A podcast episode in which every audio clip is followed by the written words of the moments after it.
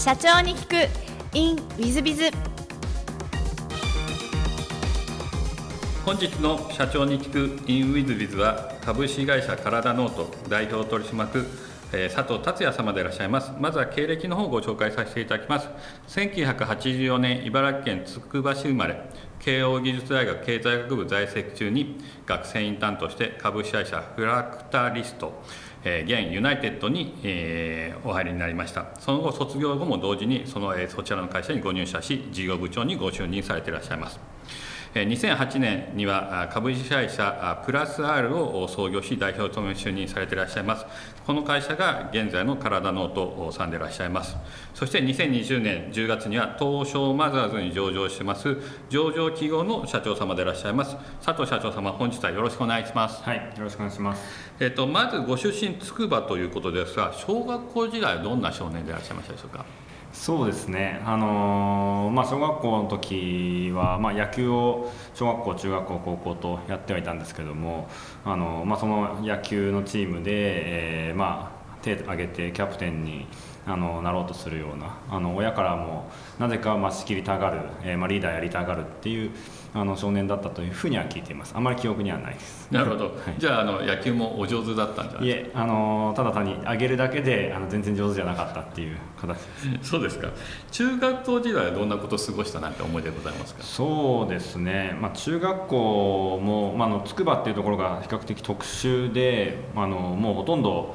公務員で、まあ、研究者だらけのあの地域なんですけども中学校に入ると、まあ、それがそういう研究者だらけの小学校と、えーそうじゃないどちらかというと土着なあの地元のあの農家とかそういう方々の小学校と、まあ、合体した中学校だったので、まあ、地域の中でいうと比較的荒れていた中学校で。あのまあ、その荒れていていわゆるもう茨城なんでヤンキーがあのたくさんいる中でただヤンキーに負けるのも嫌なのであの勉強はもちろんやりつつ、まあそういうまあ、なんですかね、別に争いはしないですけれどもあの、まあえー何かやられてもあの従わないような うーん、まあ、良くも悪くも、まああのまあ、真ん中あたりであのすごいお勉強の方でも、えーあるけれどもそういうちょっとやんちゃな方でもあの目立つようなあの少年だったと思います。なるじゃあ割と気も強い方というかそんな感じまあ、ですかそうですね。その中学校の、まあ、生徒会長にはならなかったですけどもなんちゃら委員長みたいなのは何個かやったりもちろん野球部もキャプテンやったりっていうところと一方であのヤンキーに 何か言われてもあの従わないっていうあの立ち位置ではありました。なるほど。なんか今今今上場企業の社長様ですので、まあ、社長様になるべくしてなってるような少年時代ってそんな感じでいらっしゃいうます？ーんまあそうですね。なんかそのリーダーになりたがる自分でやりたがるっていうところはそうだったかもしれないですね、なるほどありがとうございます。高校は茨城県内の高校でいらっしゃいますか？そうですね。はい地元の土浦一高というところを出身してます。えっと高校時代はどんなことをして過ごしたと思いでございますでしょうか？そうですね、まあ、中学校までそうやって野球で、まあ、キャプテンやってとかっていうのであのもう高校も一応まあ勉強でその県内で一番のところにあの入ろう、まあ、入れたので入ってただ、あのーまあなんですかね、中学校まではもっと野球もできるし勉強もできるかなと思っていたら、えーまあ、高校に入ったらもう野球は全然あの、まあ、なんですかね、えー下手くそで。あの試合に出られないですし、まあ、お勉強の方で言っても高校300人ちょい、えーいた中で、まあ、なんならその300番台っていうのを何回かあの取るぐらい、えー下の方にもう野球も勉強も底辺の方に行ってしまったので、まあ、すごいなん挫折をした、まあ、それまでに比べると挫折をしたタイミングだったかなと思います。なるほどでも高校から大学は慶応にお入りになってますんでやっぱりお勉強はできたんじゃないかなって感じなんですがそんなこともないです、まあ、そうですね。その、まあ、高校自体がそういう、まあ、勉強大好きなあのところではあったので、まあ、本当の上の方はみんな東大とかに行くのであのそこからするとちょっとありうな部分と一方でその3年の夏に野球やめてからあのもうそこから必死にやるっていう感じ。そこまではも本当ひどかったんですけどもあの、まあ、ここまで野球やって、まあ、あのその後もう浪人したくないなという あの気持ちで絶対にここで決めるっていうもう決めてあの1日めちゃくちゃ勉強してなんとかギリギリ入れました。なるほど。何か慶応を選ばれた理由というのは何かありましたか？そうですねあのお恥ずかしながら実はあの高校時代あのもうそうです。し、まあ、中高ななりたかったものでいうと、えーまあ、警察官検察官弁護士とかに、まあ、なりたくていわゆるもう正義の味方みたいなものになりたかったんですね。で、えーまあ、高校時代でいうと、えーまあ、最終的にはあの検察官になりたくてで、あのまあ、法学部に入って、えーまあ、司法試験受けようと思って、あのまあ、自分の学力の中でいけそうなのはあのまあ、仙台にある東北大学の法学部だったらあのいけるんじゃないかというので、まあ、東北大をメインで受けつつ一応あの私立でその、まあ、賢いところをいくつか受けてあの東北大も受かって第一志望受かったんですけれどもなんとなくあの並行で指定受けていたその慶応も受かって。まあ、慶応なんて受かると思ってなかったので、あの仙台に行くか慶応ボーイになるかっていう選択肢が与えられた時にちょっとここはあの横島な考えであの慶応行ってみたいなと思ってあの親にお願いをして、あのまあ、国立に入るって言ったのが私立になるわけですからあの親にお願いしてあの慶応に入らせてもらってということであのなんていうんですかね、まあ、慶応を選んだっていうのを言うと、まあ、ちょっと、まあ、いくつか受けて受かって横島な考えでなんとなくかっこいいんじゃないかなっていうので入りました。警察官になるのは慶応に入っても目指されてらっしいやゃったんですか？もう学部が全然経済学部なので、まあ、一応最初に入った時はあなんかロースクールっていうのができるらしいからあの経済学部でも行けるらしいと。一応あのそこは自分で理由をつけてあの入ったんですけどもまあなんで最初は多少目指してたんですけども、まあ、いざ入ってみたら全然そんなあの経済学部から行くっていうのもそうですし、まあ、他にいろいろ面白そうなものが見えてきたのですぐに消えちゃいました。なるほど。大学時代のこう思い出なんてございますか？あのまあ、それで慶応に横島な考えで入ったものの、まあ、慶応ボーイになれるかなと思っていたら全然なれなかったっていうのがもう一番の思い出で、えーまあ、それこそ日吉であのサークルとかをあの選び始めたタイミングで、まあ、なんですかねその都会から慶応に来た方とか、まあ、下から上がってきたとか方とかのうんまあちょっとおしゃれな感じについていけないしあのすごいバカにされちゃうことを何度かあの経験してちょっとこれはなかなか難易度が高いなと思ってここ同じことをやっていても僕はあのついていけないだろうなと思ってもう4月にいわゆるもう本当にまあ慶応ボーイになりたかったんでテニスサークル入ったんですけども、まあ、5月に離脱しちゃうっていう形でもうそこからはもうあの全然慶応ボーイは諦めてあの慶応大生として なんか新しいことできないかなということを考えてました。なるほど。であのインターンとしてこう、えーフラクタリストさん、まあ、ユナイテッドさんに入られてますがこれ何か選んだ理由っていうのは何かあられたそうですね。あのその大学1年の時にそうやってあのテニサーなり、まあ、大学の他の方々の馴染めずに落ちこぼれてというかあのあまり入り込めず夏ぐらいから他のあのなんていうんですかね他の人と違うことをやろうと。中で、えーちょうど当時そのベンチャーとかあのまあ、それこそ、えーホリエモンとかもそうですしがブームに、なり始めたような2003年だったのででいろいろベンチャー面白そうだなと思ってそういうインターンっていうのがあるらしいっていうので、えー見ている中で当時なあの、まあ、なんでだったか覚えてないですけど中国の株式投資って面白そうだっていうふうに思って、まあ、それもなんかインターネットゲームみたいなので中国株投資みたいなのをやっていてなんとなく面白そうだな面白いなと。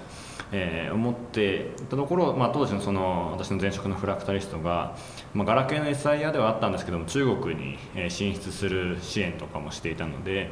あのまあ、そこが面白そうだと思っって面接でもあのそういう中国の話をしたら、まあ、当時の社長にあのなかなかなんか珍しいことを言ってくる面白いやつだっていうんで、あのまあ、入れていただけたっていう形です。なるほどでインターンやった後そのまま新卒でそのユナイテッドさんに、えーご入社されてるということなんですけどもそれなんかあのそこにしようみたいな思ったなんかきっかけとかあられるんですか？いやもうあのー僕はもう大学1年のその後半最後の方に入って大学4年の途中ですかねに、えー上場したんですけどもフラクタリストっていう会社も。で、まあ、その前からいろいろ準備お手伝いしてみたりとかしてる中で、あのもうその大学3年の後半ぐらいで自分で事事業を立ち上げたいと言って、えー、いろいろ挑戦している中で実際に事業立ち上げを4年のタイミングですかねさせていただいて、えー、やっていて、まあ、それこそある程度もコンサルティングの事業だったのであの自分一人で、え、営業してコンサルしてって売り上げを上げている中でもう気が付いたら就職活動もせずにあの、まあ、自分自分の給与分以上は稼いでるし、えーまあ、普通に新卒でどっか入るよりはあのまあ、いいお給料もらえるかなっていうのでそのまま入ったっていう形です。なるほどじゃあもう慶応大学の4年間のほとんどはもう仕事してたみたいな感じで、ね、そうですね、まあ、それこそ日吉時代もスーツで大学行ったこともありますし三田は大体もうスーツで行ってたと思います、うん、なるほど。三田界隈だとあのちょうど弊社田町ですのでこの界隈、ね、そうですね。もうあのスーツでこの辺来てました、ね、ありがとうございます。であの新卒でそのフラクタリストさんユナイテッドさん入られました。そこでのあの思い出とかどんなふうに過ごしてたかとかあ仕事内容とかそんなのいかがでしたか？そうですね。その自分で事業を始めるまではもう何でも屋だったのでそれこそもう本当に営業の資料を印刷してホッチキス止めるみたいなとか議事録もうノートに書くみたいなこともやってましたしそういういろいろやってたんですけどもあの、まあ、その事業を立ち上げる頃というか、まあ、上場前後ですかねとかになってくるとあの結構、まあまあ、上場を目指で何か一攫千金になるんじゃないかっていうのでバーッと人が入ってきてで上場できたんですけどもその後あのまああまりよろしくないんですけど次のもう四半期決算のタイミングで下方修正するっていうあのことがありまして、まあ、なかなかあの、まあ、良くないことをしてしまいそうするともうそこで株価がめちゃくちゃ下がってもう上場前に傭兵のように入ってきた人たちが一気にもう辞めていってで、まあ、なんならその翌年にあのその今の、えー、ユナイテッドの前身の、N、ネット NGI ネットエイジさんに、えーまあ、資本参加してもらって、まあ、いろいろ助けてもらった感じではあったんですけどもなんでその上場準備から上場して、えーまあ、潰れそうになって助けてもらう。でその後までいたのであの栄枯盛衰ぐらいの感じで あの経験させていただいたのが一番なんか、まあ、勉強になったなというふうには思います。なるほど。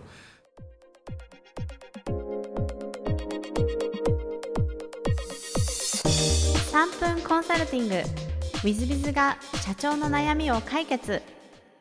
本日の3分コンサルティングは S 様、えー、貿易業だそうです。はじめまして都内部貿易業を営む S と申しますえ、本日は社員教育について質問がございます。現在、え、弊社は60名ほどの社員がおるのですが、仕事の効率が悪い社員、以後 A の扱いに困っております。A は入社4年目なのですが、最低限のことだけをこなせばいいと考え、やる気がありません。やる気がないだけならいいのですが、そんなことをした無駄のような発言をして、社内に悪影響を出しています。また他の社員と比較をして仕事の効率が悪いのですが、本人に自覚がありません。このままの状態が続くなら解雇と考えていますが、採用した責任もあるので、少しでも増しにしなければと思っております。そこで新谷さんに質問がございます。A のような効率が悪い自覚のない社員を成長させる方法をお教えください。どうぞよろしくお願いいたしますと。えー、大変難しい話ですね。まず、解雇はおそらく難しいと思います。えー、うちの会社もですね、不正した社員をですね、解雇しようと思って弁護士に相談していたら。解雇はやめてくれ、自主退職にしてくれと言われました。それぐらい労働基準法厳しくてですね、世界的にはね、アメリカなんかですね、どんな人間でも解雇できるんですが、日本だとですね、解雇はほぼ無理だと思っていただいた方がいいと思います。えー、それぐらい厳しい国ですね。はい。他の全世界はね、解雇はどこでも、どこの国でもほぼできます。日本ぐらいですね、こんな感じなのね。じゃあ A 君というのをですね、教育していかなきゃいけない。こんな話になっていくわけですが、えっ、ー、と、私も前はですね、東証一部上場企業で、えー、まあ、責任者を仙台支店長とか執行役員とか常務とかやってましたんで、まあ部長、本部長をやってましたんで、まあ責任ある立場をやってた時に、ある時ですね、社員からですね、こんな相談を受けました。新谷さん、僕あんまり仕事したくないんです。でも勉強したいんです。でもいつか社長になりたいんで、勉強はしたいと思ってるんですけども、うちの会社でどうしていけばいいですかってわけわかんない相談を受けました。それも上司に相談するそんなようなのかなと思ったんですが、で私も真面目に答えて、じゃあやるべきことをきちっとやり、あとは勉強の時間に当てるっていうふうにすれば、特に上司としては、まあ成果もそこそこ出てるから、まあしょうがねえかと、こういう話になってくると。だからそれならばいいんじゃないという答えをしました。そしたら、じゃあその通り行きますって言うと本当に来ましてですね。まあ、あの、なんていうのね、えー、よくサボってる人間なんて、あまりにサボると怒られまして、えー、私からですね、坊主にしろとか怒られてたわけですが、えー、でもサボらなければ何も言わないし、成果出してれば特に何も言わなかったんで、そこそこの成果は出てたので、あんまり叱られない社員でした。で、そのうちその人間は辞めてきましてですね、今ではですね、介護の施設をですね、10施設ぐらいやってて、えー、大変儲かってて本まで出して非常に儲かってるそうです。で、それはすごく勉強になってですね、今でもですね、私と飲みに行くと、新谷さんに感謝してるんです、その時はこんなこと言っていただきまして、みたいなこと言われてます。ですのでですね、えー、社長様がこの A 君をですね、気にかけて、毎週とかですね、なんなら毎日とかですね、声をかけながら、なんなら面談をしながら指導してきて、えー、まあ、ある意味、やる気をちょっとだけ出させるというか、そういう方向性にしてみてはどうでしょうか。でもちろん、あの会社としては、その、なんですか、そんなことしたら無駄というですね、ネガティブな発言をすることに対しては、大変叱らなきゃいけないし、言わ言わないようにさせなきゃいけません。そういう意味で、社長さんがまず叱った方がいいんじゃないかなと思います。一方で、彼のちょっとやる気、やる気をちょっとだけ出させるために、彼の行きたい方向性、どっちの方向性に行きたいか、みたいなことを聞いてあげることも必要なんじゃないかと思います。まあ、私なんかライフプラン面談を全社員必ず毎年1回やるようにしてます。それは方向性と、自身の方向性と会社の方向性が違うと、やっぱり不具合が出る時があるからですね。でもちろんその自分の行きたい方向性は尊重してあげてます。まあ小説家目指してるやつがいいじゃないか、小説家なれと応援してるというふうに言うようにしてます。実際応援をしております。応援してるって言ってもですね、願うこと以外は僕にできることは何もないので、願ってるだけなんですけども、でもそういうふうに応援してくれると嬉しいもんじゃないですか。誰かしらに応援されるっていうのはですね、ウィズ株式会社を経営してても嬉しいです。社長さんたちに応援していただくのは大変嬉しいことです。ですので、この A 君が何を目指しているのかなと聞いてあげて、その目指している方向性を応援してあげることも必要なんじゃないかと思います。で、そんなことを重ねてきてやっていくと、A 君も、あ、自分はこの会社には合わないなと思ったら辞めていくでしょうし、えー、社長がそうやって目にかけてくるかって言って、ある程度一生懸命やるかもしれませんし、えー、それでもやらないときはですね、えー、まあ、僕の師匠はこんなこと言ってました。えー、3回言って、しつこいなと思ってからあと3回言えって言ってましたんで、10回でも100回でも1000回でもですね、言い続けることによって、えー、この A 君が少しだけでも変わってきたらいいのではないかなと。結果的にそれがやめるもいいし、少し変わっていただくもいいし、どちらでも構わないんじゃないかなと思います。えー、ですから、社長さん自らが、S 様自らが A 君を、まあ、ある意味、育ててみると。あ声掛けをすると。ある意味、まあ、なんだったら2日に1回毎日声かけしてみると。こういうことをやってみてはいかがかなと思います。えー、もし何かご相談ございましたら、無料で経営相談もらさせていただいてますので、何なりとおっしゃってください。リスナーの皆さん方も何か相談がございましたらおっしゃってください。えー、本日の3分コンサルティングはここまで。また来週。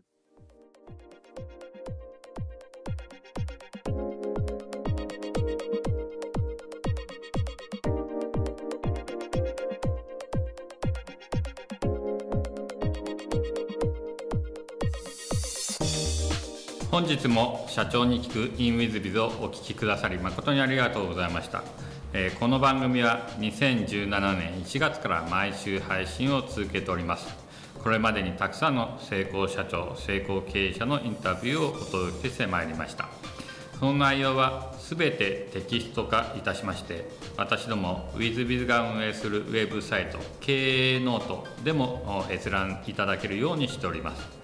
音声だけでなく文字で読み返すことで新たな発見や気づきがあり皆様の会社経営に役立つヒントがきっと見つかるのではないかと思いまして、えー、サイトの方にもさせていただいてます。是非ネット検索で経営ノートスペース社長インタビューと入力いただき経営ノートのサイトをご覧になっていただければというふうに思っております。本日の社長に行く e ムイズではここまで。また来週。